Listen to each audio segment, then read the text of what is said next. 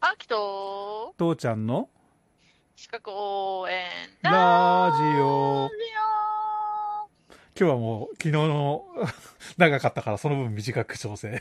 うん、今日はね、ちうんょっと、今日からね、うん早期発見っていう意味でやってるから、ちょっと早めに切り上げてみた。早期発見うん、要は、うんメンタルヘルスの問題を早期に発見しようっていう意味で、うんうんうんまあ、あの、今日はね、ストレス反応のチェックポイントみたいな感じを見ようかなと思ってて、うん。はいはい。まあ、もう再三再四やってきたんだけどさ、うん要はストレス反応っていうのはさ、うん体の防衛反応、防御反応なわけよね。うんうん。だから、もう動物が天敵にあった時に、ビャってこう反応する、うんうん。あのーそれなんですよ。だからストレス反応はあるんですよ。うんうん。で、やっぱ危険な状況に対面した時、警戒した時っていうのはどうなるかってなったらさ、うん。まあ、えっ、と、覚醒するよね。まず、危険な状態にあってうん、覚醒しないわけないよね。覚醒するよね、まず。するね。うんうんうんで、おー活動エネルギーがたくさんいるから、こう肝臓でブドウ糖が産出されるよね。だって、パッと動かないけんわけやん、これから。うん。ああ、はいはいはいはい。で、パッと動かないけんっていうことは、要は酸素もいっぱい取り入れないけんから、うん。気管支がこうバッと太くなって、呼吸が速くなるよね。うんうんうん。で、動けるようにするために、酸素と栄養を含んだ血管がこう体にいっぱい巡らないけんから、心拍が速くなるよね。うんうんうんで、戦って傷を負った時っていうのを考えた時に、出血を防がなきゃいけない。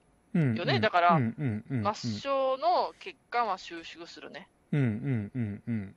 で、手足が冷たくなる。うんで、戦闘の時っていうのは、消化器とか、あんまりこう、活動、いる、いらんって言ったら、いらんからいいからんからそう、だから、消化器の活動が緩くなる。うんうんうんうんうん。はいはいはいはい。で、えーっと、尿の生成とか、うん生殖器の活動が抑制される。うんっていうのが、一応、生体防御のための、えーっと、闘争逃避反応って言われてるんだけど、逃げるための反応ね。戦う、戦う、逃げるね。闘争は、ああ、そう、我が闘争の闘闘争、争か。戦う。うん。うん。うんうんで、闘争、闘争、闘争、あの、逃げる方ね。うんうんうん。っていうんだけど、これはもう生体防御のためには自然な反応だよな、言うたら考えたら。そうだね。うん。もう脳がビクってした瞬間にそうなるだろうね。うん。要は鼓動が上がって、うん。うん、か心臓が血液を送り出し始めて、うん。その結果、末端し末端の血液血管が収縮して、ふ他が太くなってっていうん。う、うん。うん、確かにそうなっていくだろうね。うん。はいはい。でさ、えっ、と、前、あの、衛生管理者やった時に、交感神経の働き、副交感神経の働きってやったけど、覚えてるかなうんうんうんうん。こう、これで言うと、もうこの闘争、闘争反応の話ってうん、言ったら、もうああたかもこう副交感神経が優位だなっていうのが分かるよ。副交感神経の働きって言ったら、うんうん、意識してなくてちょっと勝手に動くやつね。そうそうそうそう、うんうん、うん。あ、のー、交感神経の働きで、まあ、ちょっと紹介すると、毛が逆立って、瞳孔が開いて、末梢の神経が収縮して、気管支が太くなって、心拍が増加して、筋肉の血管が緩んで、で、副腎皮質からアドレナリンが分泌されて、消化活動が抑制されて、尿の産出を抑制されるっていう。うんうんで、じゃあ、えっ、と、ついでにだけど、副交感神経の働き。うん。うん。逆だよね。まあ、毛は逆立つの逆はないけど、うん。瞳孔がパッと開いたのが瞳孔が小さくなる。うんうんうん。で、消化器が動く動くようになるから唾液が出る。で、気管支が細くなって心拍がゆっくりになって消化液が分泌されて、消化活動が促進されて尿が産出されるってね。うんうんうんうんうんうん。これ、ついなんだよね。そうだね。うん。うんうんうんうんうん。ちょっと寄り道したけど、はい。いや、まあいいよ、いいよ。だからはいはい。戦闘状態に入った時には、この副交感神経系がかなりこう優位になるのがわかるよね。そうだね。だってさっきこう述べたのがさ、副交感神経系の働きしか述べた述ば述べられてないよね。そうだね。そうそう言わそうそうそれしか言わなくてもちゃんと説明できちゃうってことだ。うん、うん。確かに。で、このストレス要因っていうのは、うん。こうね、警告反応期っていうのと、抵抗期というのと、非廃非廃期っていうのに分かれるんだけど、うん。非まず廃ね棄っ、こてうどう何いうかあっ字た時に、ごめん。えーっとね、疲れるに、うん。えーっと、備品の美に従う心って書く。ああ、はい。うん。で、何かあった時に、まずこう、ショック期っていうのが起きるわけよね。うん。はってなって、こう、まずこう、ストレスが加わりました。ショック期に入ります。うん。だショック期っていうのが、闘争闘争反応、うん。まず起きるよね。っていうか、まあ言ったら、その生体防御のための反応が起きます。うん。で、まず警告してるから、この交感神経が働いてますよね。うん。うん。うん。はい。で、最初に、この、抵抗力が、こう、低くなるのね。ショック期っていうのは、まず。うん。うん。で、ぐっとその後抵抗力が高まる高ショック期っていうのに、あ、高ショ、ごめん、お高ショック層ね、こうが抗う抗う。うん。ショックのうん、ショックに抗うん。う。で、ショック層、ショック層っていうか、警告反応期の中のショック層って言ったら、体がこう、えっ、と、身体活動が低下して、抵抗力が正常値よりも低下してんの。うん。うん。うん。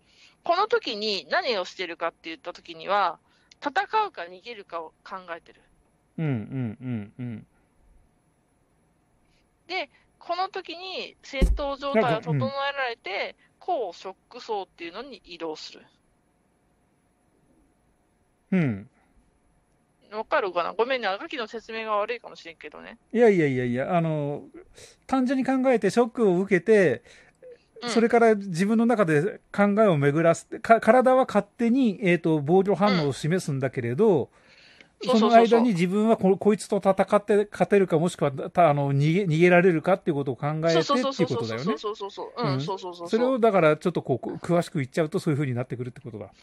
うん。うん、で、高ショック層になった時には、そうのん言うたらアドレナリンが分泌される。うんだから、副交感神経系の活動が活発になってっていう、さっきの副交感神経系の働きき、要は生体防御のための防御、ががうんうん出てくるね。うんうんうんこのショック層、高ショック層からなって、こう、こういう警告反応期なんだけど、その後ね、ずーっと抵抗期っていうのに移行するのね。うんうんうんでこの抵抗期って何かって言ったら、副腎皮質ホルモンなどが分泌されてね、うん体の抵抗量が高まるのね。要は、ストレスに対して活動性を高めてバランスをとっている。うんうんこれ結構一定期間続くのね。ふんふんふんふんふんふんふんでも、このストレスがね、ずーっと長きにわたると、こう適応のエネルギーが枯渇していって、こう抵抗力がわーっと正常値以下に下がっていく非廃棄、非廃棄っていうのが入ってくる。うんうんうんうんで、この非廃棄に入ることで、ストレス反応が現れますよと。うーんで、この抵抗期っていうのは、大体人によるけど、1週間から10日ぐらい。うんだから何かあった時に、すぐには出ないよね。ああ後からドキドキしますみたいな感じそうそうそうそうそうそうそうそう。うんうんで、この強い長時間のこのストレスとかを得て、強いストレス要因を受けたときにうん出る反応っていうのね、あのストレスの種類には関係なくって、心身に反応起きるっていうのを、反適応症候群、反適応症候群。反はね、汎用の反に、うんうんうん。適応は、まあ、適応障害の適応ね。うんうんで、症候群は症候群ね。うんうんうんうん。ああ下垂体前葉から副腎皮質系のホルモンによってのうん。反応の緩和、相和。っていうのが体に起きてますよっていうあの、話です。なんか例えばその、こすごい興奮しちゃったとか、うん。なんかあの、その暴力沙汰っていう意味での喧嘩をしなきゃいけなくなったような時に、うん、もしくはそういう現場に巻き込まれてしまった時に、うんうん。あの、しそのことが一旦落ち着いた後に、はははってなるようなやつなのかな。そうそうそうそうそうそうそうそうそうそうそなんか、ちっくしょ、あの時こうしときゃよかった、みたいなところとか、う。うんうん。そういうのも全部多分ストレスだってことなんだね。うん、結局、うんあのほら、後から来るよって言うじゃん、うんうんうん。まあ、そういうのが、この抵抗期とかの時には、こううんうん。ホルモンが出てるから、うん自分の抵抗力も高くなってるのよね、そうだね。うんうんうんうん。うん、だから、ある程度ストレスがあってるけど、自分がこう抵抗力も高まってるから、結構こう快適にいけてるような錯覚があるんだけど、非廃期に入った時にエネルギーがなくなって、あー、動けない、あー、ダメだ、あーはいはいあー体に症状が出た、うんみたいなうん感じになっちゃいます。はい。うーんと、明日はちょっとこの、非廃期になった時の体の症状とかを中心に見ていこうかなと思うけど、うん。わかったう。ん。うん。ちょっとじゃあそっちはこれ楽ねちしょっみにとしてねおこ、難しいけどね、うんあの、いろんな図があるから、う。うん。あの、ショック層とかね、図を見たらわかるかなと思います。はーい。ありがとう。